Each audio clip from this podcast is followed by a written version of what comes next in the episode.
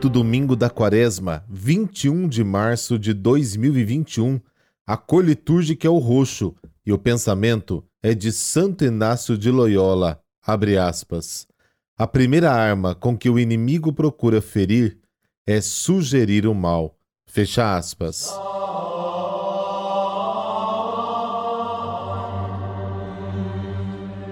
Pelo sinal da Santa Cruz, livrai-nos Deus, nosso Senhor, dos nossos inimigos. Senhor nosso Deus, dai-nos por vossa graça caminhar com alegria na mesma caridade que levou o vosso Filho a entregar-se à morte no seu amor pelo mundo. Amém.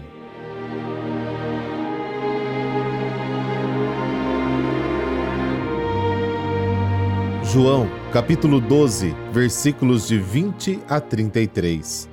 Naquele tempo havia alguns gregos entre os que tinham subido a Jerusalém para adorar durante a festa. Aproximaram-se de Filipe, que era de Betsaida, da Galiléia, e disseram: Senhor, gostaríamos de ver Jesus. Filipe combinou com André e os dois foram falar com Jesus. Jesus respondeu-lhes: Chegou a hora em que o Filho do Homem vai ser glorificado. Em verdade, em verdade vos digo: se o grão de trigo que cai na terra não morre, ele continua só um grão de trigo. Mas se morre, então produz muito fruto. Quem se apega à sua vida vai perdê-la, mas quem faz pouca conta de sua vida neste mundo, conservá-la-á para a vida eterna. Se alguém me quer servir, siga-me, e onde eu estou estará também o meu servo. Se alguém me serve, meu Pai o honrará. Agora sinto-me angustiado. E que direi? Pai, livra-me desta hora? Mas foi precisamente para esta hora que eu vim. Pai, glorifica o teu nome. Então veio uma voz do céu. Eu o glorifiquei e o glorificarei de novo. A multidão que lá estava e ouviu dizia que tinha sido um trovão. Outros afirmavam: foi um anjo que falou com ele. Jesus respondeu e disse: Esta voz que ouvistes não foi por causa de mim, mas por causa de vós. É agora o julgamento deste mundo. Agora o chefe deste mundo vai ser expulso, e eu, quando for elevado da terra, atrairei todos a mim. Jesus falava assim para indicar de que morte iria morrer. Palavra da salvação. Glória a vós, Senhor.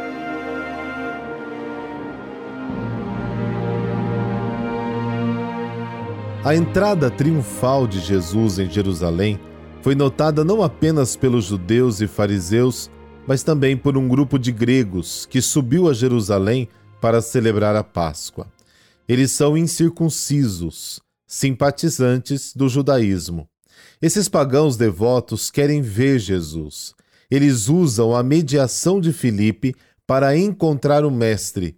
Jesus, informado do desejo dos gregos, exclama: é chegada a hora de o Filho do Homem ser glorificado. A hora de Jesus indica o tempo de sua glorificação, com a sua paixão, morte e ressurreição. A glorificação do Filho do Homem é explicada pela comparação do que acontece com o grão de trigo, que deve morrer para dar fruto. A glorificação de Cristo ocorre por meio de sua morte e sepultamento. A semente, para dar fruto, deve morrer. O grão que não quer morrer é destinado a permanecer estéril. Cristo foi sepultado para ressuscitar, ser exaltado e atrair todos para si. A fecundidade salvífica de Jesus vem da aceitação do desígnio divino que colocou a sua glorificação na decorrência da sua paixão e morte. O amor pela própria vida e o seu apego exagerado para se salvar e por isso renunciar a todos os valores, mesmo os divinos, é no fim causa de perdição. A vontade de morrer por uma causa maior, que é Cristo e seu reino, é uma fonte de salvação eterna. Jesus está disposto a renunciar à vida terrena para dar mais fruto, ou seja, atrair para si todas as pessoas, inclusive os pagãos, representados por esses gregos que desejam vê-lo. Seu fiel discípulo deve segui-lo neste caminho para estar onde Cristo precedeu, na casa do Pai, João capítulo 14. Sua paixão começará em breve e culminará na cruz. Por esta razão, Jesus está profundamente angustiado. João antecipa no epílogo da revelação pública esta cena que os outros evangelistas colocam no Getsemane. Você pode conferir Mateus capítulo 26. Jesus é tentado a pedir ao Pai que o salve, isto é, que o livre desta angustiante prova, mas ele imediatamente descarta essa possibilidade. O propósito da vida de Jesus está todo centrado neste agora. Por isso ele pede ao Pai que glorifique o seu nome. O Filho de Deus encarnou para revelar o amor de Deus. Esta manifestação atinge seu ápice na cruz. É na morte de Jesus que os homens reconhecem sua divindade. Na cena final desta passagem, o Pai intervém para autenticar a missão do Filho. Na verdade, Jesus explica que a voz do céu é dirigida aos seus ouvintes. Com esta manifestação, o Pai quer apresentar Jesus como a pessoa divina por meio da qual ele se revela de maneira perfeita e plena. Com a exaltação de Jesus vem o julgamento do mundo das trevas e a derrota do seu príncipe. O julgamento deste mundo ocorre com a derrota de Satanás. Satanás é derrotado pela morte gloriosa de Cristo na cruz e pela exaltação, ascensão ao céu de Jesus. João capítulo 3.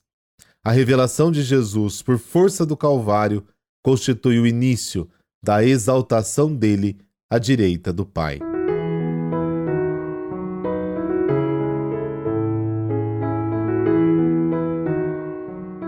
Hoje a igreja celebra São Nicolau de Flu, são Nicolau nasceu na Suíça em 1417 e passou sua juventude ajudando o pai em trabalhos práticos e sempre inclinado à vida religiosa. A pedido do pai, casou-se com Doroteia, que muito levou para Deus, tanto que juntos educaram os dez filhos para a busca da santidade. Aconteceu que aos 50 anos, e em comum acordo com a esposa e filhos, Nicolau retirou-se na solidão perto da sua casa, porém com o propósito de se dedicar exclusivamente a Deus, deixando de lado os diversos cargos públicos e administrativo que ocupava na sociedade. São Nicolau entregou-se totalmente à vida de oração, penitência e jejuns, sem deixar de participar das missas de domingo e dias santos, além de ter assumido como cama uma tábua, por travesseiro uma pedra, e frutas e ervas como alimento, até chegar a se alimentar somente da Eucaristia. Nicolau morreu com 70 anos, e mesmo no eremitério, em nada se alienou ao mundo, o qual serviu como conselheiro e interferiu pacificamente nas dificuldades entre católicos e protestantes, ao ponto de ser amado e tomado como modelo de pacificador e pai da pátria. Em 487, no dia em que completava 70 anos, Nicolau morreu.